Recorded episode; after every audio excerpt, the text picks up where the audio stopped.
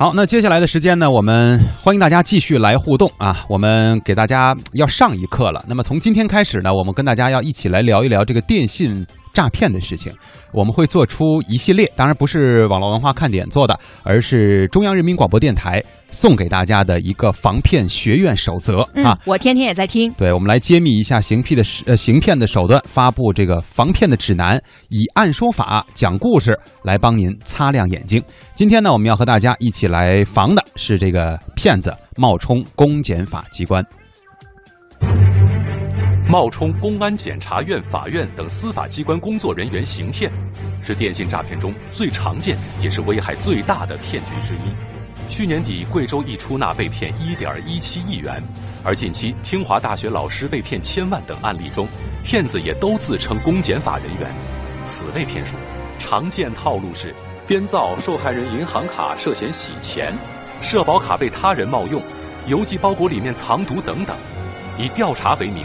以假司法文书恐吓、诱骗受害人向所谓的安全账户汇款，或者登录钓鱼网站转走受害人卡内资金。案情还原：山东德州的王女士最近就接到了自称社保中心人员的电话。喂，你好，喂，谁啊？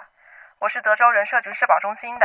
呃，你的一张社保卡现在马上就要停止使用了，因为我们发现这张卡已经被上海市公安局冻结了。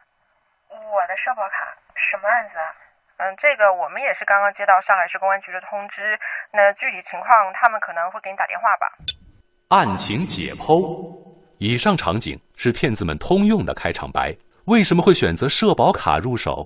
办案民警，德州市公安局辉王派出所所长郭宝华分析。现在不少年轻人啊，在外面打工的比较多，不少的人都办理过那个社保卡。骗子利用老多人对社保卡的那个领取、发放以及平常的使用、管理、维护啊，这是比较欠缺、不了解的情况，靠这个笼络啊，对受害人进行诈骗。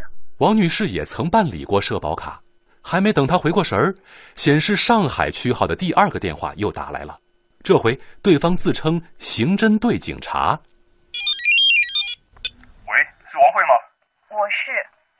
我是上海市嘉定分局刑侦队的张国华，警号零零三七八六。你的社保卡已经被我们冻结了，你涉嫌帮助别人转移赃款。不可能啊，搞错了吧？我凭什么相信你是警察？你可以打幺幺四查一下，这个电话是不是上海市嘉定分局刑侦队的电话？由于骗子使用了改号软件，王女士随即拨打零二幺幺幺四。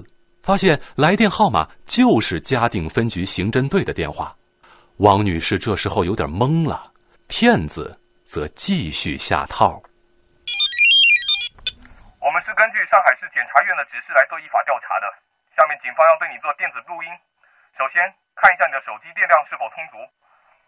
我就剩一格电了。马上找到充电器，连好手机，请你到一个独立房间，周围不要有其他人，否则我们要按照干扰警务追究你的责任。我好像听你的周围有很多人。你不要质疑我们警方，我们警方有很多案件要办。你准备好了？听到嘟声，我们要开始对你进行正式的电子笔录。你的身份证号码？三七四零二幺。案情解剖，这个所谓的电子笔录，为此后的行骗打下重要基础。他骗子主要是套取王女士的信息。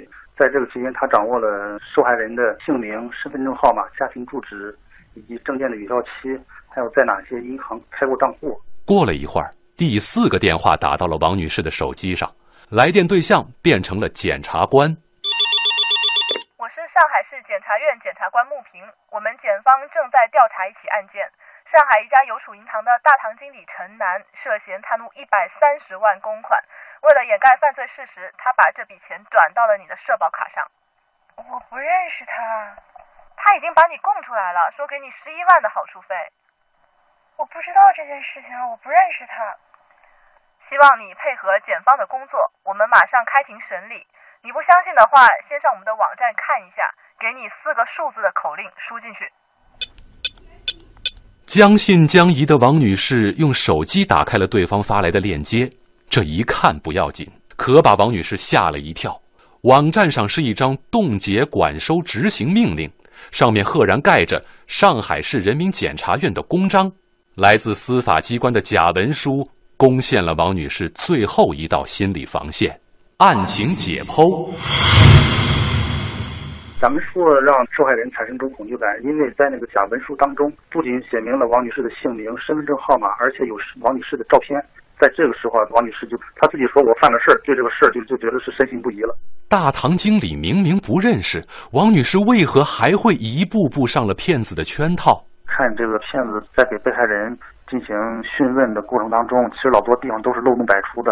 然后一个人啊，在多个人的这个心理攻势之下，他容易产生惊慌失措。为了证明王女士的清白，骗子要求王女士把所谓的好处费十一万打到指定账户查验。这第五通电话也是最关键的一通电话来了。马上把你所有银行卡的钱转到一张卡上，然后都打过来审查一下，查资金来源，里面有没有十一万好处费。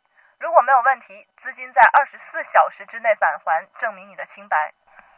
我这些钱可能要急用啊！你应该更担心你的清白。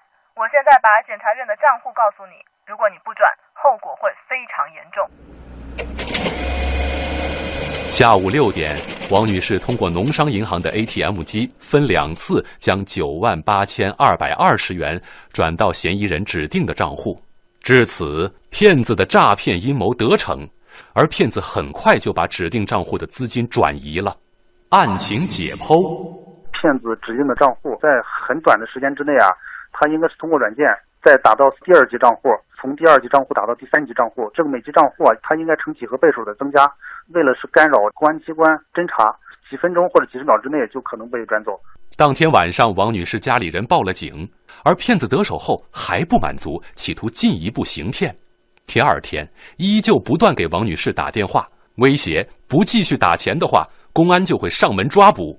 这回，王女士用手机录下了一段骗子的真实声音：“你回家好吗？回家准备两套换洗的衣服，我会派干警去接你的。好，接你过来，你叫你老公帮你请个律师。你说你没有做过这个案件，我们公安机关在帮你调查。你现在跟我废话那么多，我没办法给你查，知道了吧？”防骗定理。公安部刑事侦查局副巡视员陈世渠。疑似犯罪分子使用改号软件，来电号码前面一般带有加或零；二是犯罪分子会让受害人拨打幺幺四核实所谓公检法机关的官方电话；三是犯罪分子声称要保密，不能联系家人或任何关系人，需找宾馆或无人的地方接听电话；四是犯罪分子会传真或让登录指定的网站查看有受害人名字和照片的所谓通缉令。五是犯罪分子最终要让当事人把钱转到所谓安全账户，凡有以上任何一种情形，便可判定为电信网络诈骗。